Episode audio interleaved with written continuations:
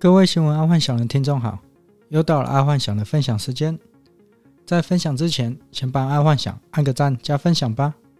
今天我们来看第一则财经新闻：卖千元餐，真正进口袋不到五十元。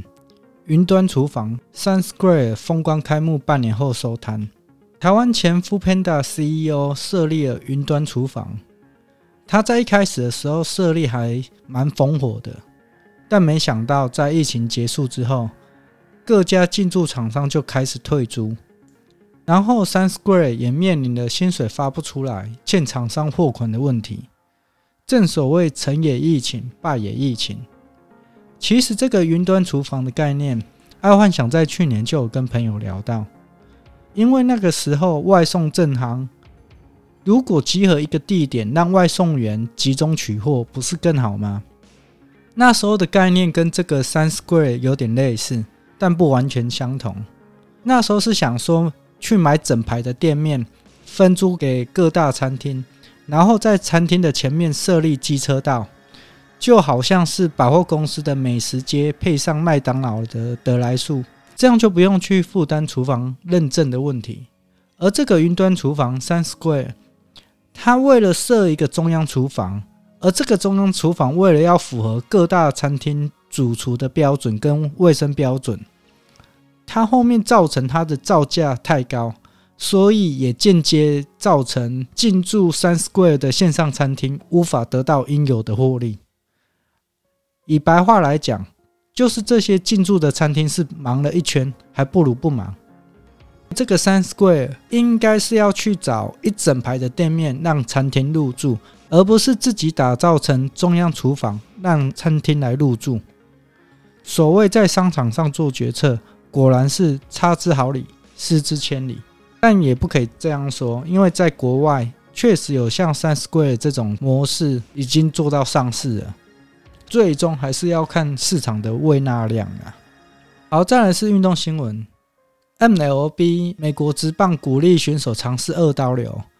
大联盟为了大谷翔平新设大谷规则，阿幻想本身一直喜欢大谷翔平，而 N L B 美国职棒联盟头一次为了他改变了规则。在以往，因为投手为了要保护他们的双手，所以通常不会上场打击。但现在因为有大谷翔平这种怪物出现，N L B 为了他新设了规矩，也就是投手也是可以当做先发指定打击。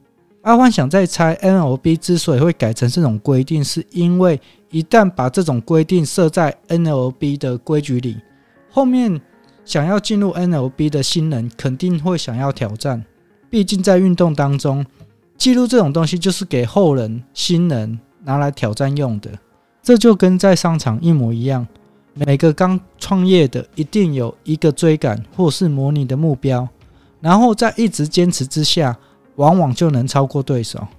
在这里讲的坚持，不是一年两年，有可能至少要撑个三年以上，才有机会去弯道超车。假设你只做一两年就想要超过一个你的目标，或者是你的前辈，或者是你的对手，这基本上是不太可能的事情，除非是破坏式创新。再来是国际新闻，南北极同时出现热浪，科学家惊呼。不可能的事情发生了。最近地球出现不可思议的事情，也就是南北极同时出现热浪，这在以往是不曾出现的。一些科学家跟专家都担心会出现大事情，而阿幻想是在猜想：假设去年整年火山爆发，再加上今年南北极的融冰现象，所以也就代表今年地球的水温会偏低。那么小冰河期的到来，可能是有机会，虽然以现在的温室效应来说，地球应该不太可能会出现小冰河期。但假设以印度神童的预测，未来有粮食危机，而粮食危机在现今工业化的农业状况会发生的只有两种情况：第一种就是战争，第二种就是天气变冷。目前第一种情况已经看到了，就是战争嘛。现在就来看第二种情况是否到来。假设第二种情况有到来，黄小玉这三种肯定会冲上天。现阶段不用去担心通膨所造成的食物价格飞涨，反正它已经是既成事实了。现在反而要注意的是否有小兵何其到来。如果是，那就真的不妙了，因为粮食毕竟是比钱重要的东西。好，再来是科技新闻，OneWeb 找 SpaceX 代发卫星。OneWeb 是少数在早期可以跟 SpaceX 相对抗的卫星公司，而 OneWeb 的卫星之前是找俄罗斯代为发射。然后，爱幻想在这里再说一个题外话：全世界蛮多国家都有请俄罗斯代为发射卫星，结果现在全球都制裁俄罗斯。那想当然了，这些正在进行卫星发射的公司肯定是完蛋了。毕竟，在现阶段，全球可以代为发射火箭的，就是俄罗斯跟 SpaceX 这两个公司为最大宗。那没了俄罗斯，SpaceX 肯定就是一家独大了。目前来说，SpaceX 是订单满手，它不太可能会外接别的订单，更何况是可能未来它的竞争对手。那这样子看来，在未来，SpaceX 肯定会成为独一无二的独角兽了。